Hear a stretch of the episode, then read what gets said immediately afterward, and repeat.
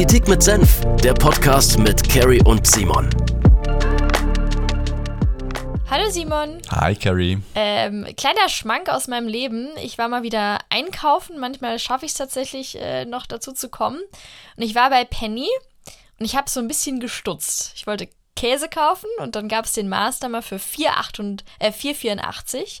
Es gab äh, ein Joghurt für 1,44 äh, ein Maßdammer für 3,70, Wiener Würstchen für 6 Euro und einem Cent.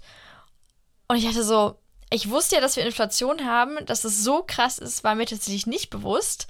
Äh, und dann ist mir aufgefallen, okay, Penny macht gerade diese Aktion wahre Preise und bildet quasi bei acht Produkten, ähm, gerade jetzt bei tierischen Produkten, also Milch, Käse, Mozzarella, Würstchen und so weiter, ab, was eigentlich der echte Preis sein sollte, wenn man zum Beispiel Umweltschäden, Klimaschäden, ähm, Wasser, Boden, Gesundheit und so weiter, wenn man das alles mit draufschlagen würde. Äh, und äh, da ist man bei diesen Preisen gelandet. Und ich fand das eine super, super starke Aktion. Das lief, glaube ich, nur eine knappe Woche. Mich würde auch interessieren, wie viel sie davon dann tatsächlich verkauft haben. Aber ich glaube, so als als Botschaft, was sind unsere Lebensmittel eigentlich wert und was hat eigentlich auch die Produktion von gerade tierischen Produkten, was hat das für Konsequenzen auf unsere Umwelt, fand ich das eine echt starke äh, Aktion. Ich weiß nicht, hast du davon mitbekommen? Ähm, ja, habe ich mitbekommen, äh, fand ich auch super stark. Ähm, und die Aktion wurde ja auch von verschiedenen Seiten irgendwie kritisiert, äh, aus, aus zweierlei heraus. Einerseits irgendwie, ähm, die Leute sind eh schon belastet und jetzt macht er nochmal teure Preise. Ähm, also ohne den weiten Blick dafür zu haben. Und zu anderen äh, äh, Thema, Thema, ja, es schadet ja dem, äh, dem Anliegen wieder irgendwie. Den Leuten wird nämlich dann klar, äh, dass Klimaschutz und Umweltschutz äh, und bewusste Ernährung Geld kostet. Da dachte ich mir, ja, geil. Das ist ja genau das Ziel der ganzen Aktion, ähm, zu verstehen, dass äh, vielleicht das äh, Putensteak für 99 Cent, 100 Gramm, äh, nicht, nicht der faire äh, Preis sein kann, sondern nur möglich ist, ähm, ein Backblech, äh, da kannst du vier Puten äh, in, der, in der Stallhaltung draufsetzen. So. Also die Pute hat auf deinem Backblech, wenn die in den Ofen kommt, mehr Platz wie ihr gesamtes Leben. So.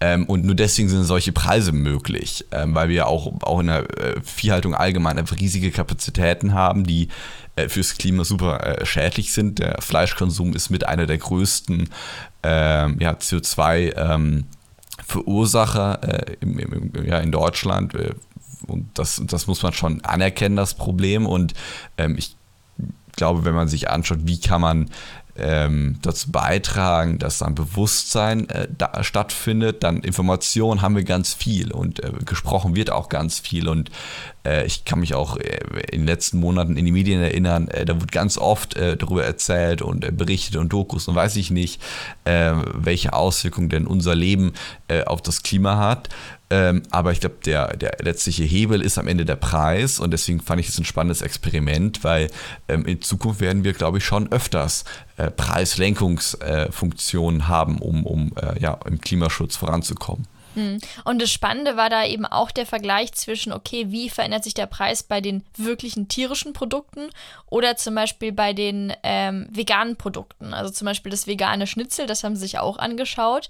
Ähm, das hatte ursprünglich 2,69 Euro gekostet und ist dann angestiegen um 14 Cent auf 2,83. Euro. Also auch da ein Bewusstsein dafür zu schaffen, ähm, dass am Ende eine pflanzliche Ernährung äh, sogar billiger sein kann ähm, das ist, glaube ich, auch ein, eine ganz, ganz wichtige Botschaft. Und ich finde es spannend, dass du sagst, es wurde kritisiert, weil man dann den Leuten mal, äh, äh, weil die Leute Angst haben, dass Klimaschutz teuer ist. Ich glaube, so ehrlich müssen wir uns machen, dass das kein billiger Prozess sein wird. Also ich weiß nicht, aus welcher, also aus welcher Ecke kam das oder aus welcher Ecke kam die Kritik? Ähm, ich glaube, das war ein Bericht im Sp oder so ein Kommentar im Spiegel, wo ich das gelesen hatte. Okay. Ja, also ich, ich verstehe total, wir müssen daran arbeiten, dass wir, ähm, oder unser Ziel muss ein sozial gerechter Klimaschutz sein. Unser Ziel muss sein, dass jeder sich nachhaltiges Leben leisten kann.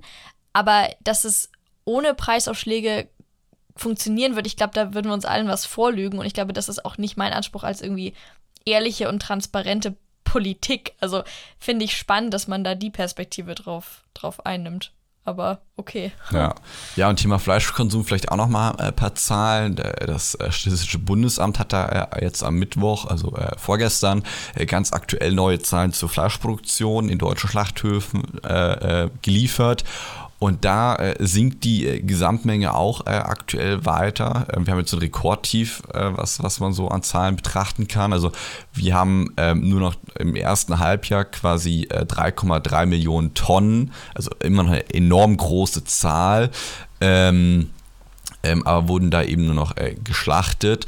Ähm, und das sind 5,9 Prozent weniger als im Vorjahr. Also ähm, wir merken da schon, dass da eine äh, Reduktion ist. Also zum Beispiel 2020, äh, 22 ähm, hat eine Person im Schnitt so 52 Kilogramm Fleisch ähm, im Jahr äh, äh konsumiert, was weiß ich, wie du die Zahl einordnen würdest, ähm, immer noch vieles, glaube ich, ähm, aber auf einem Rekordtief, also es sinkt, also das Bewusstsein findet schon statt. Ähm, aber ich glaube, man muss sich halt anschauen, erstens, bei wem findet das Bewusstsein statt, weil du hattest es gerade mit Thema Leistbarkeit und ich glaube, ähm, zum Thema, äh, man hört ja auch oft, äh, weil du es auch gerade angesprochen hast, ja, also ähm, veganes Leben äh, oder vegetarisches Leben wäre ja gar nicht, wäre gar nicht günstig, das wäre viel teurer oder Bioprodukte kaufen und so weiter. Hm, ich glaube, entscheidend ist da gar nicht, ähm, und das ist ja eine endlose Debatte, und da gibt es die eine Rechnung, die geht in die Richtung, und die andere Rechnung geht in die andere Richtung. Ähm, ich glaube, das Entscheidende ist eher, ähm, dass wir da auch wieder Bewusstsein und vor allem Wissen schaffen müssen. Also ich glaube, wir haben halt immer noch oft das Problem, dass vielen Menschen beim Wocheneinkauf primär es darum geht, erstmal den Wocheneinkauf irgendwie leistbar zu machen und gar nicht darum geht, ja, jetzt aufs, aufs Klima zu achten ähm, und die Kosten eben gar nicht mit reinrechnen. Und deswegen fand ich die Aktion eben so gut, weil man dann mal ganz klipp und klar schwarz auf weiß gesehen hat, was sind die Kosten, die man eigentlich einberechnen müsste. Ähm, und je nachdem, welches Klimaschutzkonzept, Thema Emissionshandel zum Beispiel, ähm, ist das ja genau die Idee, die man, die man anpacken möchte, dass man eben äh, das Klima oder die Kosten fürs Klima äh, einberechnet. Mhm. Und ich meine, also ich glaube, wir sind uns schon einig, dass es da auch ein paar Stellschrauben gibt, äh, um äh, vegane oder pflanzenbasierte Ernährung attraktiver und günstiger zu machen. Also gerade diese ganze Debatte, warum man jetzt den Haferdrink im Gegensatz zur, zur, zur normalen Milch, die Hafermilch darf ja auch gar nicht Hafermilch heißen, weil hm, es ist ja keine Milch, ähm, dass die noch mit, äh, mit 19% besteuert wird statt mit 7%, das habe ich bis heute auch nicht verstanden. Also da gibt es schon ein paar Mechanismen, die wir auch angehen können. Aber ich möchte auch noch dazu sagen, ähm, ich möchte jetzt keinesfalls äh, hier ähm, komplett die Hoffnung nehmen, dass man äh, in Zukunft komplett auf Fleisch verzichten muss, ähm, weil es gibt nämlich gute Nachrichten von einigen großen äh, Biotechnologiekonzernen und Startups im Bereich der äh, so ja Food-Technik. Ähm, und zwar bei sogenanntem Clean Meat oder ähm, ja laborkultiviertem Fleisch. Ähm, das hat ziemlich krasse Entwicklung gemacht in den letzten zehn Jahren. Also vor zehn Jahren hat noch ein ein Burger aus, äh, aus äh, ja, kultiviertem Fleisch 250.000 Dollar gekostet. Mittlerweile sind sie bei 9 Dollar angekommen. Und mittlerweile schaffen sie das tatsächlich auch komplett ohne, ähm, ja, ohne Tiere dabei ähm, zum Schaden zu bringen. Also früher musste man noch, das, ich weiß nicht, ob du das hören willst, aber ich sag's jetzt mal trotzdem, weil ich fand das ein, fand es ziemlich spannend. Ähm, du musst natürlich irgendwie so einen Zellklumpen entnehmen bei dem Tier, das ist jetzt nicht das Problem, aber um den zu kultivieren, brauchst du so eine Nährflüssigkeit. Und da hat man früher irgendein Serum aus äh, Kalbföten genommen und das Kalb ist dann auch gestorben. Also es war früher tatsächlich nicht die tierfreundliche Alternative, die es eigentlich sein sollte. Mittlerweile hat man sich da weiterentwickelt und es gibt da äh, Verfahren, die komplett ohne Tierleid auskommen. Und in den USA wurde das Ganze auch durch die FDA, Food and Drug Administration, zugelassen. Ich glaube, in den Niederlanden wird es auch schon teilweise verkauft, wobei die Genehmigung durch die EU noch aussteht, wenn ich es richtig verstanden habe. Ähm, aber man ist da auf einem guten Weg. Ähm, noch ist es nicht perfekt, weil die, man relativ viel Energie braucht, um dieses Fleisch zu produzieren. Aber es kommt natürlich mit wen wesentlich weniger Fläche aus. Ähm, kein Tier kommt zu Schaden. Ähm, der CO2-Verbrauch ist wesentlich niedriger und man kann ein, ein wesentlich reineres Gewissen haben, wenn man dieses Fleisch konsumiert. Also ich bin da super gespannt, ähm, wann das in Deutschland auch auf den Markt kommt. Ich würde es auf jeden Fall ausprobieren. Ich weiß nicht, wie du das siehst oder ob du das so ein bisschen komisch findest. ich glaube, beim ersten Mal ist es wahrscheinlich sicherlich komisch, ähm, aber wahrscheinlich merkt man das geschmacklich gar nicht, weil es wieder so gewürzt sein wird, dass es schmeckt wie, ja, wie, wie du Fleisch halt kennst ähm, wie bei der einen oder anderen, äh, keine Ahnung, vegetarischen, äh, veganen Alternative, wo du auch das äh, Sojafleisch geschmacklich nicht groß unterscheiden kannst. Äh, am ehesten merkst du es vielleicht dann beim Steak irgendwie, äh, wo du so richtig äh, den Fleischgeschmack hast. Aber ich glaube, für den Alltag absolut ausreichend. Ähm, und also ich würde es auf jeden Fall ausprobieren äh, und ich bin auch gespannt, wie es schmeckt. Äh, Fände ich, ich wirklich spannend. Ähm, aber wenn es dazu beitragen kann, dass wir weniger Fläche brauchen ähm, und auch beim, beim Thema äh, Ernährung von Tieren muss man bedenken, es geht ja nicht um die Fläche, äh, wo ich die Vieh, das Vieh halte, sondern auch die Fläche äh, für die, für die ja, ganzen Nahrungsmittel, die ich dem, also Kraftfutter und so weiter, ähm, Thema Sojaflächen, Thema äh, äh, Monokulturen und sowas, das muss man auch alles äh, berücksichtigen. Das kriegen wir gar nicht mit, weil das halt dann oft irgendwo in Brasilien oder Südamerika allgemein stattfindet und nur nach Europa verschifft wird, auch wieder Thema, Thema, Thema Lieferketten. Also, ähm, und wenn wir das damit umgehen können und vor Ort äh, hier äh, um die Ecke im Labor unser Fleisch hochzüchten können, ähm, why not? Genau, also ich glaube, was man da nicht vergessen darf, ist die Zahl, die du ja auch schon äh, äh genannt hattest, ähm, dass 14,5 Prozent der Emissionen aus der Fleisch- oder aus der ganzen Produktion von tierischen Lebensmitteln stammt oder aus der Fleischproduktion. Ähm, und das ist mehr als zum Beispiel der Verkehrssektor. Also es ist absolut wichtig und richtig, über erneuerbare Energien zu sprechen, über den Verkehrssektor, aber die Ernährung spielt einfach eine riesige Rolle und das ist was, was man sich immer wieder ins Bewusstsein führen darf. Deswegen diese ganzen Debatten um Fleisch, pflanzliche Ernährung. Ich weiß, die sind manchmal ärgerlich, weil sie doch sehr, sehr tief in die private Lebensführung reinreichen. Wie ich mich ernähre, ist am Ende des Tages immer noch meine Sache. Ähm, aber wir können sie im politischen Kontext nicht komplett außen vor lassen, ähm, weil sie einfach klimatechnisch gesehen eine verdammt große Rolle spielen. Absolut. Ähm, aber, aber, da, also ja, ja, ja. Ähm, aber äh, weil du es gerade, also es gibt diese Aufschlüsselung, mit welcher Bereich wie viel CO2 quasi ausstößt. Ähm, und ich finde die auch wichtig ähm, und denke auch, die gibt irgendwie eine Leitlinie, wo man äh, anpacken muss, eben solche Entwicklungen und äh, Förderung von Startups im Thema Food-Technologie oder aber auch Thema alternative äh, Mobilität und so weiter.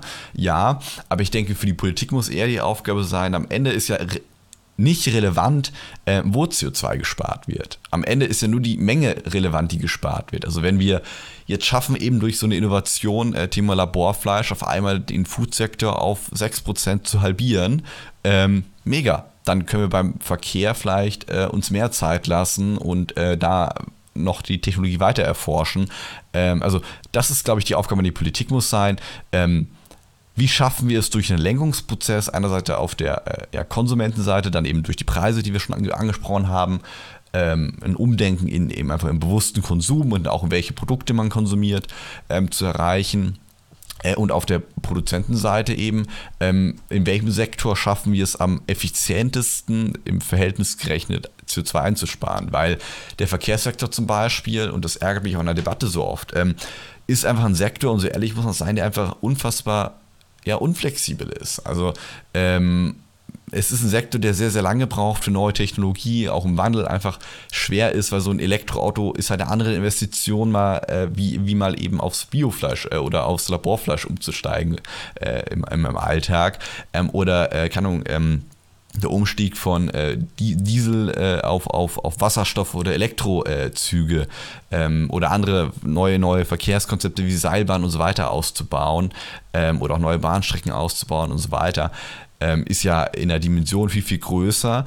Ähm, das heißt, wir müssen irgendwie da, das verstehen, dass auch wenn wir jeden Tag das Auto vielleicht an uns vorbeifahren sehen und das sagen, boah, das ist böse, das ist dreckig, das ist böse fürs Klima, ähm, dass das vielleicht gar nicht der einfachste Ansatzpunkt ist, wo wir mit Klimaschutz an, äh, ja, anpacken sollten. Wogleich ich jetzt auch mich selber entkräften muss, ich möchte damit nicht sagen, dass deswegen die Politik sich den Sektor raussuchen soll, wo es am besten funktioniert. Ich glaube, die Politik sollte ein Konzept schaffen, in dem der Markt selbstständig das effizienteste Einspar ja, äh, äh, effizientesten Einsparsektor äh, rausfindet. Ja, absolut. Und ich glaube, da, da kommen wir relativ schnell zum Thema Zertifikatehandel.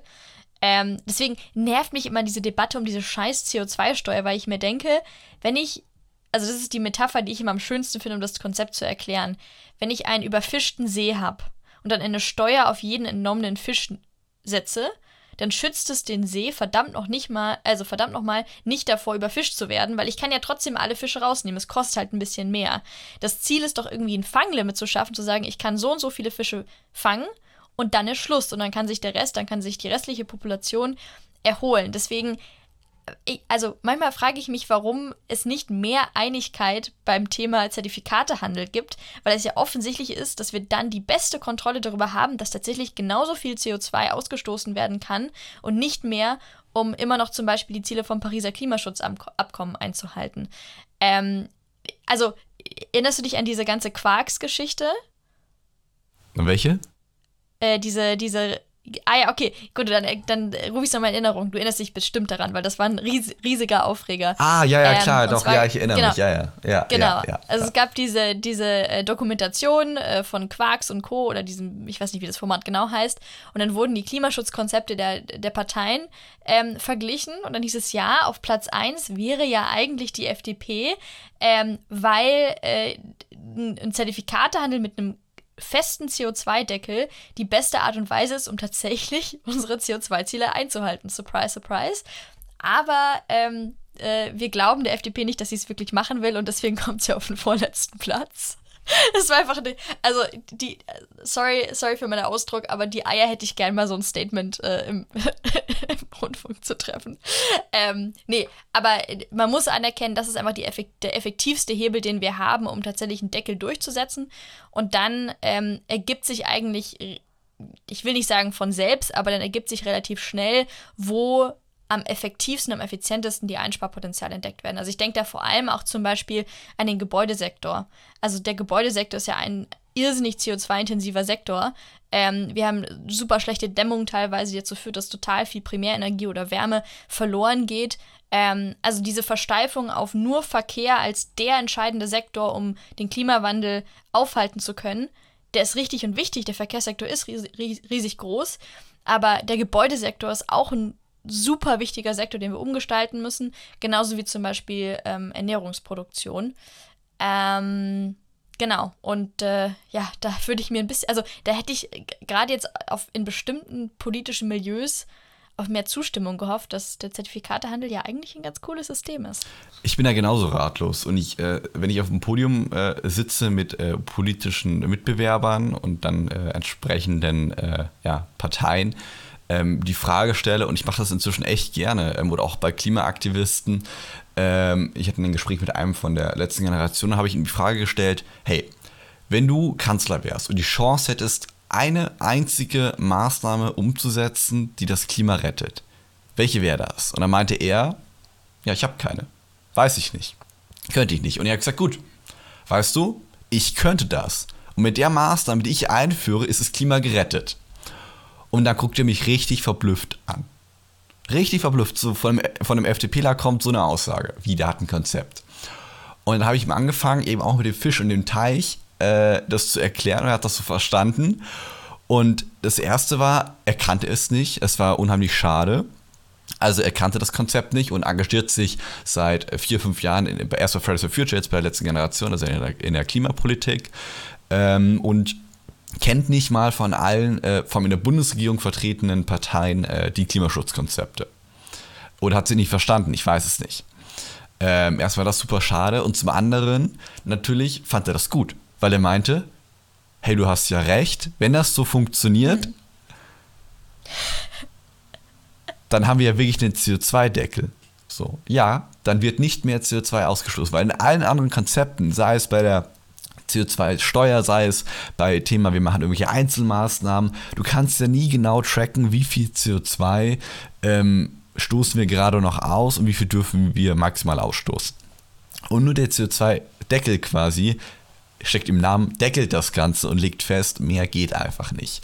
Ähm, und wenn man unbedingt äh, äh, äh, ganz fix was machen möchte, dann wäre ich dafür, führen wir doch gerne einfach zeitnah den äh, Emissionshandel ein. Also, why not? Äh, ich glaube, das ist das effektivste Instrument. Vor allem das größte, größte Ding daran ist, was mich, was mich daran auch so einfach begeistert, ist ja, ähm, Klimaschutz hört ja nicht auf Landesebene auf. Klimaschutz muss europäisch, muss am besten global funktionieren. Und dann brauchen wir doch irgendein Konzept, irgendeine Idee, die man in die ganze Welt exportieren kann, wo eben auch der, äh, äh in, der ja, Arbeiter in China sagt, ähm, meine Fabrik lohnt sich umzustellen, wo auch, auch Länder in Afrika sagen, die ja erst noch den Wohlstand, den wir heute haben, erreichen wollen, ähm, sagen, okay, wir können ein Konzept anwenden, das uns sowohl irgendwie Wohlstand bringt und Wirtschaftswachstum nicht hemmt und wir uns nicht irgendwie einschränken müssen und gleichzeitig können wir Klimaschutz machen. Wir brauchen ein Konzept, was auch der Amerikaner, der sein dickes, dickes Auto gerne noch weiterhin fahren möchte äh, und dem du auch nicht vorschreiben könntest, ähm, dass er das nicht mehr fahren darf. Ähm, wird er nicht machen, du kennst deine Landsleute, die, die würden das bis, bis wirklich, äh, wenn, wenn, wenn Florida überflutet ist, die Leute würden weiterhin ihren äh, dicken GMC fahren, das wäre den Leuten egal. So, und für die brauchen wir ja ein Konzept, was wir irgendwie marktwirtschaftlich etablieren können. Und da ist der beste Hebel, wie, wie vorhin schon erwähnt, der Preis. Und genau diesen Hebel etabliert eben der Emissionshandel. Deswegen für mich ähm, das perfekte Klimaschutzkonzept und ich kann dafür nur aufrufen, macht dafür Werbung, äh, weil wir das anpacken und wirklich zeitnah anpacken, dann lösen wir den Klimawandel zumindest schon in ganz, ganz großen Teilen. Das war gerade das äh, befeuertste Plädoyer für den Emissionshandel, was ich, glaube ich, jemals gehört habe. Äh, das müssen wir nochmal, glaube ich, separat rausschneiden und nochmal veröffentlichen und spreaden, weil das war fantastisch, herrlich. Ich habe es sehr genossen. Nee, bin ich, also bin ich voll bei dir. Geiles Konzept. Ähm, ich würde aber jetzt mal auf die andere Seite schauen. Ähm, und zwar, wir haben ja die eine Seite, wo wir ähm, versuchen, die, die Emissionen zu reduzieren. Auf der anderen Seite müssen wir schauen, wie können wir, können wir Emissionen eigentlich zurückholen? Kann das funktionieren? Also da gibt es Maßnahmen wie zum Beispiel irgendwie Aufforstung, ähm, weil Wälder ja irrsinnig viel CO2 zum Beispiel speichern. Ähm, um Aber da muss ich direkt mal einhaken. Kann ich, ich darf ich? Weil dieses Thema. Ja, okay, okay. Nee, ich muss jetzt direkt mal einhaken, okay. weil ähm, jetzt wird schon wieder das Thema Aufforstung genannt. Und ich liebe den Wald. Ich bin großer Fan vom Wald, weil er ist für den Umweltschutz, für den Klimaschutz, aber auch für die äh, natürliche ähm, Atmosphäre unheimlich wichtig. Aber um CO2 aus der Atmosphäre zu, äh, zu, holen oder zu halten, ist Wald einfach Quatsch. Weil ähm, auch unsere Klimapatenschaften, die wir in Deutschland äh, abschließen mit Afrika, im Sinne von, wir kaufen uns neues CO2-Budget, indem wir in Afrika Wald pflanzen. Es ist einfach Quatsch, muss er einfach oft so sagen, weil äh, ein Wald, bis der so gedeiht und so viel mhm. CO2 aufnehmen kann und speichern kann, wie wir heute ausstoßen, dauert 60 bis 100 Jahre. Ähm, und wenn man das ehrlich betrachtet, ähm, dann ist Aufforstung eine ganz, ganz tolle Sache für die weite, weite Zukunft, aber nicht für heute. Das soweit okay, nur als ist, Einhaken, weil ja. es kommt immer wieder und mich stört das einfach, weil es auch in der deutschen Politik immer noch viel zu sehr als, oh man pflanzt irgendwie Baum, macht das Gutes fürs Klima. Ja, aber erst auf ja, 50, 60 Jahre gerechnet. Also ich, ich würde es ein bisschen differenzieren. Nehmen wir die Verhinderung von Abholzung und die Aufforstung zusammen. Weil was ja schon, also ich glaube, was, also was sinnvoll ist als Aufforstung, ist zu verhindern, dass Regenwald zum Beispiel überhaupt abgeholzt wird, weil der ja schon bereits ausgewachsen ist und wahnsinnig viel CO2 speichert. Genauso der Schutz von, von irgendwelchen äh, Korallenriffs und so weiter, ähm, die ja auch einfach wahnsinnig viel CO2 speichern. Ähm, aber das Thema, was ich eigentlich ansprechen wollte, was aber wahrscheinlich genauso umstritten ist wie das Thema Aufforstung, ähm, ist das Thema Carbon Capture and Storage, also CCS. Ähm, das ist quasi eine Technologie, wo du Kohlenstoffdioxid ähm, beispielsweise bei super intensiven industriellen Prozessen, also Stahlproduktion, Zementproduktion und so weiter, ähm, aus der Produktion rausnimmst, bevor es in der Atmosphäre landet ähm, und dann in Gestein beispielsweise speicherst. Das heißt, es gelangt nicht mal in die Atmosphäre. Du kannst aber auch CO2 aus der Atmosphäre nehmen und dann zum Beispiel in Gesteinsschichten ähm, speichern. Das ist noch keine vollkommen ausgereifte Technologie, so ehrlich muss man sein. Ähm, also was damit in 500 Jahren passiert, wissen wir auch nicht. Ähm, aber was ich schade finde, ist, dass auch da nicht wirklich die Bereitschaft besteht, zumindest es auszuprobieren oder weiter zu forschen, weil andere Möglichkeiten außer CCS, dem gerade angesprochenen, und Aufforstung oder Verhinderung von Abholzung, um wirklich aktiv die CO2-Belastung zu reduzieren und Zeug aus der Atmosphäre zu holen, die haben wir nicht. Und dass da die Bereitschaft nicht da ist, zumindest dran zu bleiben. Also wir haben ja eine relativ klare Haltung in Deutschland, wie wir dazu stehen und die ist ablehnend. Ähm, das verstehe ich nicht. Das finde ich sehr, sehr schade. Wie siehst du das? Ähm, also ich bin erstmal auch, wie, wie du es angesprochen hast, Thema, Thema Technologieoffenheit. Ne? Also wir probieren das aus und stecken in der Forschung weiter rein. Ähm, Dennoch auch da wieder, ich glaube, es ist aktuell noch keine Halsbringer-Lösung, äh, ähm, aber einer, den man für forschen sollte, weil das Potenzial ist riesig. Also wenn das klappt und wenn wir vor allem sicherstellen können, dass das CO2 auch im Gestein bleibt und nicht ins Grundwasser geht oder ähm, wir wissen nicht, was damit passiert, in, wie du sagst, in, in einigen hundert Jahren, äh, wie sich das auswirkt. Ähm, aber wenn wir das sicherstellen können, ähm, dann ist es eine Megatechnologie äh, und auch eine, die wir exportieren können wieder und da auch einen wirtschaftlichen Nutzen draus ziehen können, weil ähm, jedes Land der Welt wird dann solch eine äh, Technologie äh, brauchen und haben wollen. wenn in Deutschland entwickelt wurde, mega. Ähm, deswegen auf jeden Fall weiter, äh, weiter daran forschen ähm, und da Kapital reingeben. Aber ich glaube, auch das ist so ein Projekt, ähm, was durch den Emissionshandel ja, bevorteilt werden kann oder äh, zumindest daraus Nutzen ziehen kann, weil natürlich, wenn man äh, äh, wenn man als Unternehmen irgendwie das Problem hat, okay, meine Kosten steigen, weil ich eben sehr umweltschädlich produziere, sehr CO2-intensiv, ähm, dann werde ich mir Gedanken machen, wie ich das reduzieren kann, um die Kosten einzusparen. Dann werden die meisten Unternehmen anzufangen, ähm, ja, in Forschung, in Technologie zu investieren. Ähm, und genau in diesem Investitionsprozess entstehen ja neue Technologien, eben sowas wie CCS, ähm, die man dann eben nutzen kann für äh, Klimaschutz. Ja, also da glaube ich einfach eine gewisse Offenheit zu haben, ist äh, super wichtig, weil, wie du schon sagst, jetzt der Verkehrssektor ist ein sehr, sehr Trägersektor, bis da wirklich Veränderung entsteht, wird das dauern. Genauso, es gibt manche Industrieprozesse, Stahlproduktion, Zementproduktion, wie ich gerade angesprochen habe, die wirst du nicht von heute auf morgen, ich weiß nicht mal, ob das chemisch, technisch möglich ist, die CO2-neutral zu gestalten.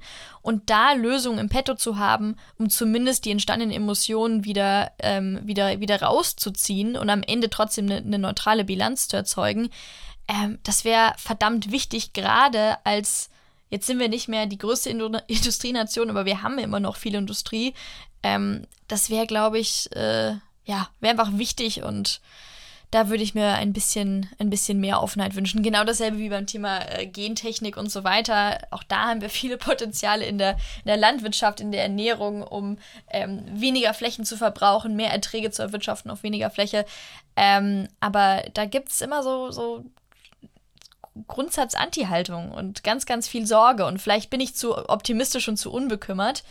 Ähm, aber ich glaube, äh, um hier mal so einen ganz alten, abgedroschenen Spruch, Spruch zu benutzen, probieren geht über studieren. Wenn wir es nicht ausprobieren, dann verpassen wir vielleicht eine der größten Zukunftstechnologien, die wir haben könnten, um dieser, dieser einfach Jahrhundert- und Jahrtausend-Herausforderung wirksam begegnen zu können. Voll, also wir müssen offen bleiben. Wir brauchen jedes Instrument, was irgendwie, jede Technologie, die irgendwie äh, Hoffnung verspricht. Auch Thema Kernfusion ist ja auch so ein Thema, äh, wo viele immer noch strittig sind, soll man weiter investieren oder nicht. Ist auch so ein Ding, wo ich sage, hey, steck mir da Geld rein, weil wenn das klappt, ähm, dann löst es unsere Energie-Ressourcenprobleme. Äh, ähm, also ja, auf jeden Fall, wir brauchen mit Thema, Thema Blick auf die Klimakrise auf jeden Fall alle Technologien, die wir irgendwie neu entwickeln können. Ähm, und wir brauchen vor allem in Deutschland diesen German Mood irgendwie wieder, also diese Offenheit, diesen Innovationsgeist, die, die Lust nach neuen, nach, nach neuen Technologien, ähm, die man auch in die Welt dann vermarkten und verkaufen kann. Und wenn wir die bekommen, glaube ich, äh, schaffen wir nicht nur wieder was für die deutsche Wirtschaft, sondern wir schaffen auch, glaube ich, auch was ähm, ja, ganz Entscheidendes für den globalen Klimaschutz. Ähm, und das ist eigentlich der Wunsch, den ich habe, ähm, dass wir an neue Konzepte, neue Ideen, die vielleicht nicht ganz in unser Weltbild passen irgendwie, ähm, aber wenn sie doch irgendwie am Ende Potenzial haben, was Gutes zu tun, dass wir uns vielleicht doch darauf einlassen, äh, fände ich ganz cool, vor allem in unserer Generation vielleicht, ähm, dass da doch, doch noch mehr äh, Offenheit und weniger Starrsinn dann auch einfach eh da ist, dass man die auch nutzt, äh, genau beim Thema Klimaschutz. Also auf mehr Laborfleisch, mehr CCS und äh, mehr German Mood. Ich glaube, das ist die Mood. German Mood. So, jetzt hat. Ähm, ich glaube, das ist die, die Bilanz, die Bilanz äh, aus dieser Klimaschutzfolge, oder? Absolut. Gut, dann dir schöne zwei Wochen, euch schöne zwei Wochen und wir hören uns. Wir hören uns, macht's gut. Ciao, ciao. Politik mit Senf, der Podcast mit Carrie und Simon. Alle zwei Wochen neu. Hast du Themen, die dich bewegen? Schreib den beiden auf Social Media